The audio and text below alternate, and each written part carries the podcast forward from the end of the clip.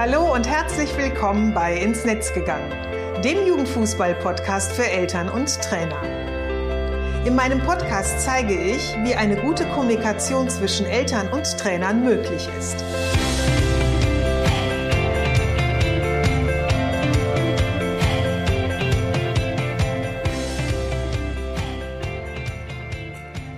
Bin Susanne Amar und helfe TrainerInnen, eine Kommunikation auf Augenhöhe mit den Eltern ihrer SpielerInnen aufzubauen, um ein Team zu werden. Denn nur als Team kann man gewinnen. In meinem Podcast profitierst du von meinen Erfahrungen und denen meiner GesprächspartnerInnen. Gemeinsam betrachten wir Themen im Kinder- und Jugendfußball aus den verschiedenen Blickwinkeln. Hör rein und hole dir direkt umsetzbare Tipps, die dich weiterbringen. Und danke, dass du diese Podcast-Folge mit deiner Community teilst. Herzlich willkommen zur Podcast-Episode 77. Neulich habe ich auf LinkedIn einen Post kommentiert. In ihm ging es um die Frage, wann sollte ein Jugendspieler zu einem höherklassigen Verein wechseln. Es wurden in dem Post verschiedene Aspekte und Betrachtungsweisen genannt und dann schlussendlich das Fazit gezogen, dass solch eine Entscheidung für jeden Spieler individuell getroffen werden sollte. Dem stimme ich auch 100 Prozent zu. Was mich jedoch stutzig gemacht hat, war, dass in dem Post überhaupt nicht die Eltern erwähnt oder einbezogen wurden. Was ich dann auch dementsprechend natürlich kommentiert habe, weil Elternarbeit gehörte auch in so einer Fragestellung mit dazu. Denn ich glaube, dass vielen Eltern das Wissen einfach fehlt, was so ein Wechsel für ihr Kind bedeutet, weil sie sich im Fußball und insbesondere in der NLZ-Welt überhaupt nicht auskennen. Daher ist es absolut wichtig, Sie Ihnen besonders in so einem Gespräch, also in so einem Übernahmegespräch, quasi Wechselgespräch zu verdeutlichen. Und je klarer und auch begreifbarer die Erklärung ist, also je besser sich die Eltern die vorstellen können, desto besser und mehr verstehen sie sie auch und handeln möglicherweise auch mehr im Sinne ihres Kindes. Ähm, Gerd Thomas hat meinen Kommentar dann wiederum kommentiert. Gerd ist Vorstandsvorsitzender des FC Internationale Berlin. Das ist ein super lebendiger und ambitionierter Verein mit großer Jugendabteilung, der sich einmischt, der verändert und der ist der einzige Amateurverein Deutschlands mit einer Nachhaltigkeitszertifizierung und ist im letzten Jahr mit einigen Preisen ausgezeichnet worden.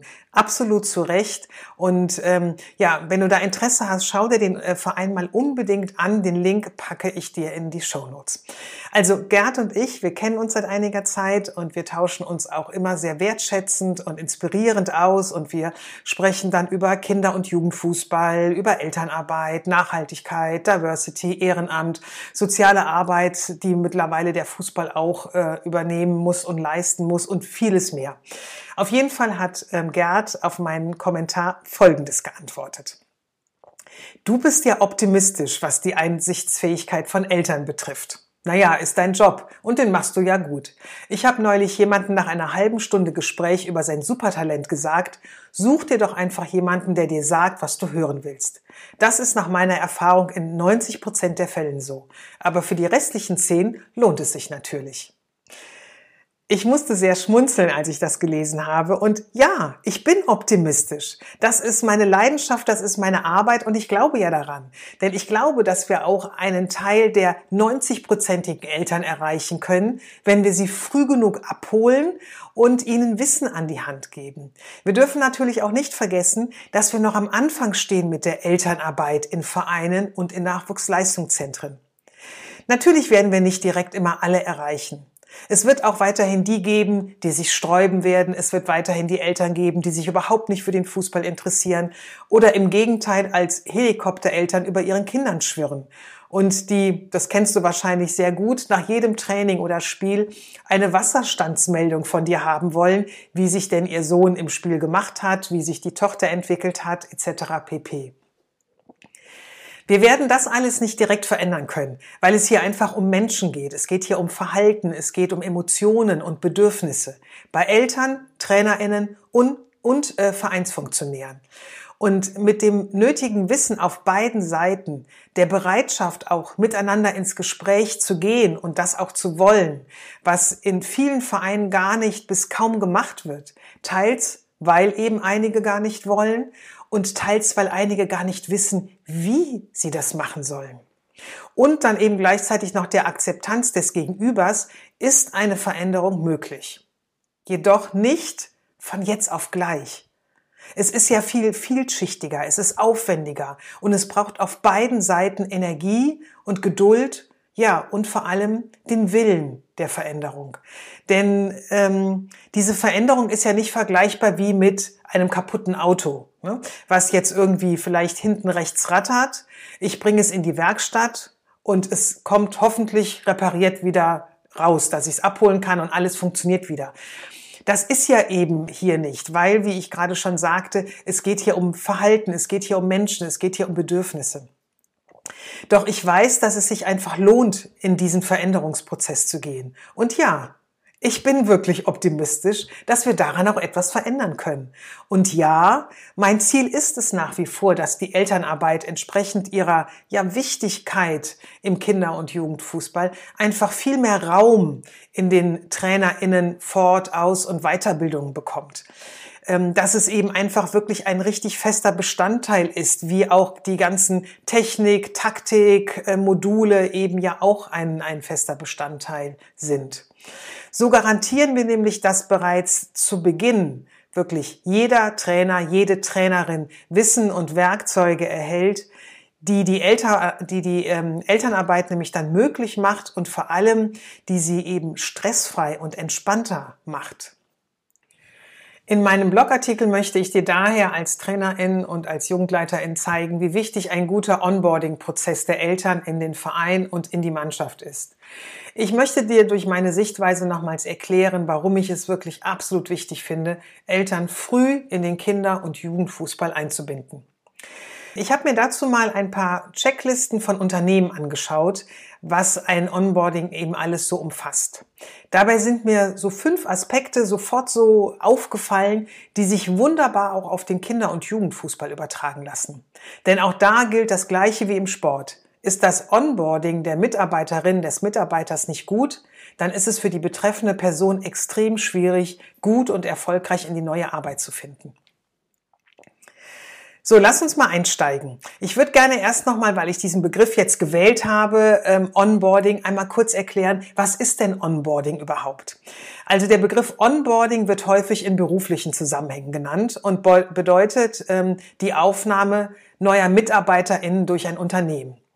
Ähm, der Begriff kommt aus dem Englischen und wird mit an Bord nehmen übersetzt. Wir reden ja auch oftmals davon, wie können wir Eltern mit ins Boot holen. Ne, das ist im Grunde so äh, das, worum es hier geht. Dabei umfasst dieses Onboarding alle Maßnahmen, die dazu dienen, den Einstieg in das Unternehmen so angenehm und vor allem effektiv wie möglich zu gestalten. Schaust du dir nun oder schaust du nun auf den Kinder- und Jugendfußball, ist die bewusste Einbindung der Eltern in den Sport damit vergleichbar. Also es gibt viele Parallelen in diesen beiden äh, Welten und wie gesagt, ähm, anhand von den fünf Maßnahmen, die ich aus den diversen Onboarding-Checklisten ausgewählt habe, möchte ich dir das jetzt mal ein bisschen genauer erklären.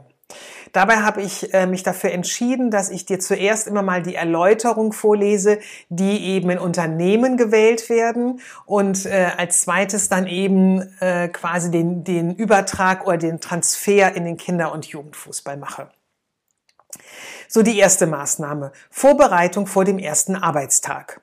Für ein Unternehmen bedeutet das, stellen Sie sicher, dass der neue Mitarbeiter vor seinem ersten Arbeitstag alle erforderlichen Unterlagen erhalten hat, wie beispielsweise den Arbeitsvertrag, Informationen zur Arbeitszeit und zur Unternehmenspolitik. Auf den Kinder- und Jugendfußball übertragbar bedeutet das, bevor Spielereltern mit ihrem Kind zum ersten Probetraining kommen, sollten sie bereits die erforderlichen Informationen zum Sport, zu Trainingszeiten, zu AnsprechpartnerInnen ähm, und zum Verein oder beziehungsweise zu den Vereinsstrukturen erhalten. Nämlich damit können Sie recht frühzeitig entscheiden, wenn Sie das eben alles so sehen, wann sind Trainingszeiten, wann sind Spielzeiten, ob Sie überhaupt diesen Anforderungen, die an Sie gestellt werden und an Ihr Kind gestellt werden, ähm, erfüllen können. Diese Informationen kannst du über eine Elternseite auf der Vereins-Homepage den Eltern super gut zur Verfügung stellen.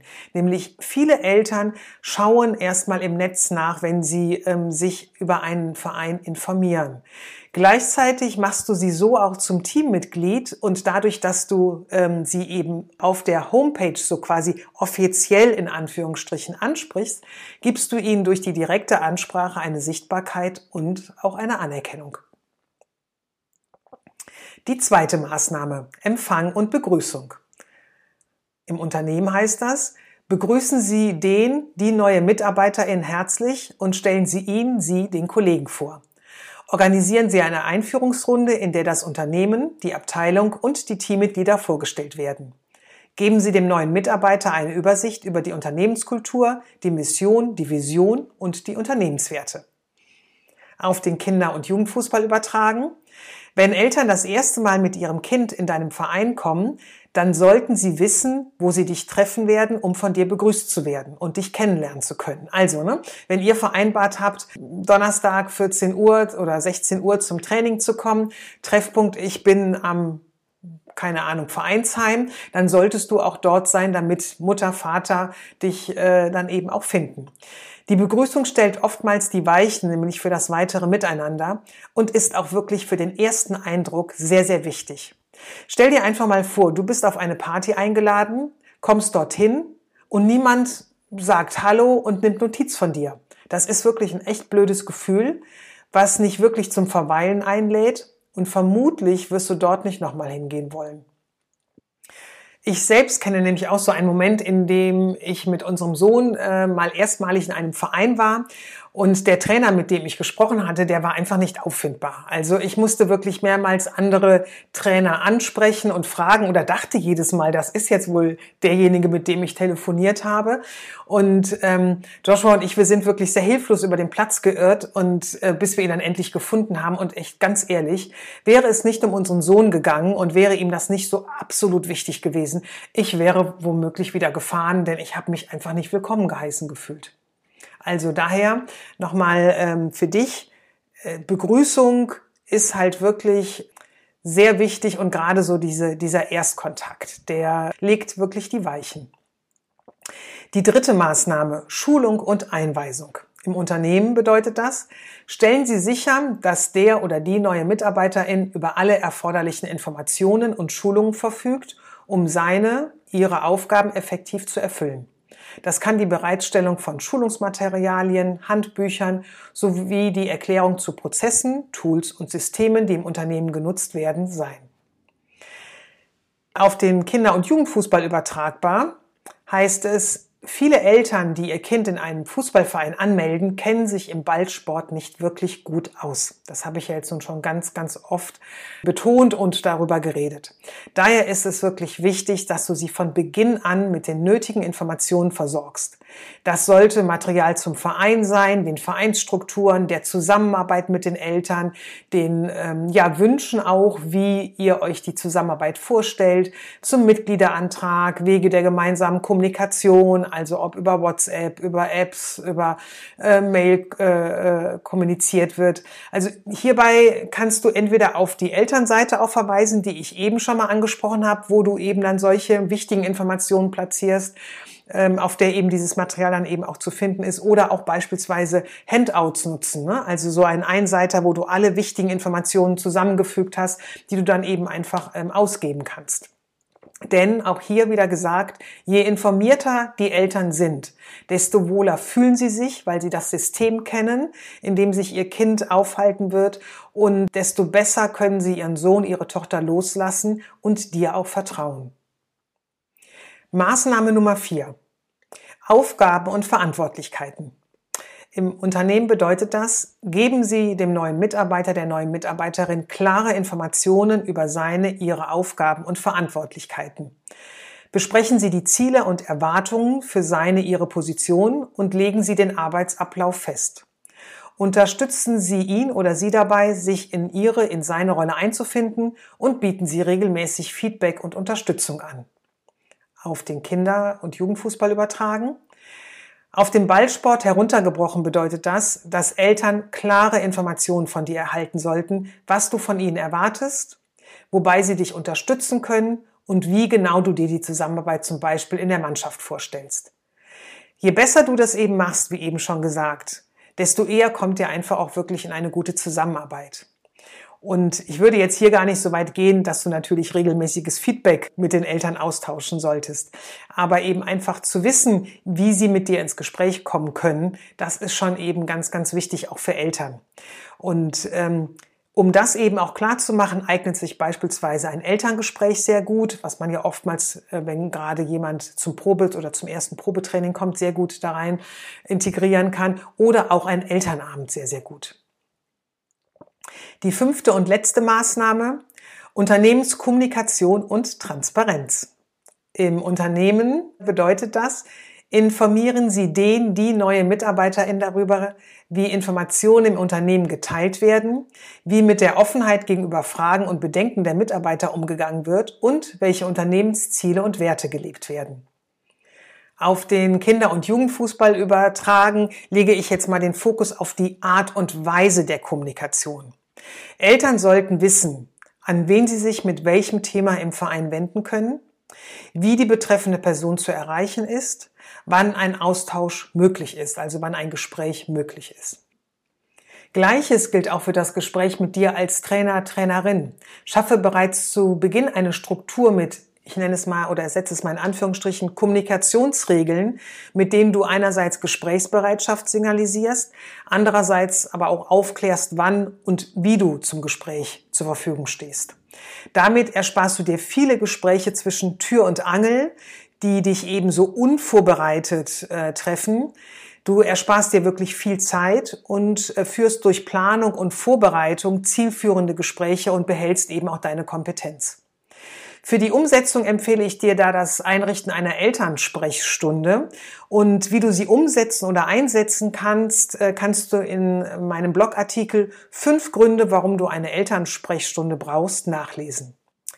Diese fünf Maßnahmen sind nicht nur für den Onboarding-Prozess sinnvoll, sondern du kannst sie in jedes Elterngespräch und jeden Elternabend mit einbinden. Gerade im ersten Elternabend zu Saisonbeginn schaffst du damit eine Willkommenskultur und die Möglichkeit des Kennenlernens. Beides eben erstmal die Basis, um überhaupt miteinander ins Gespräch zu kommen.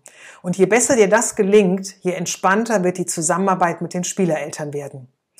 Wenn du weitere Tipps haben möchtest ähm, zum Thema Elternabend, dann ist vielleicht mein Workshop Elternabend perfekt planen interessant für dich. Der nächste findet am Mittwoch, dem 28. Juni um 18 Uhr online statt.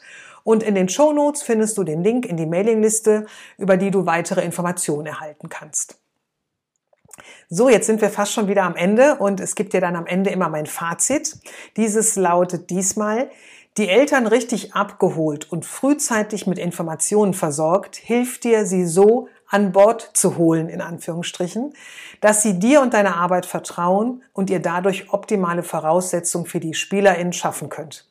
Voraussetzung ist dafür natürlich, du willst Eltern wirklich zu deinem Partner machen und mit ihnen zusammenarbeiten. Den Link zum Artikel dieser Episode nochmal zum Nachlesen findest du ebenfalls in den Show Notes. Und ja, jetzt sind wir am Ende. Schön, dass du heute dabei warst. Ich wünsche dir alles Gute und bleib gesund.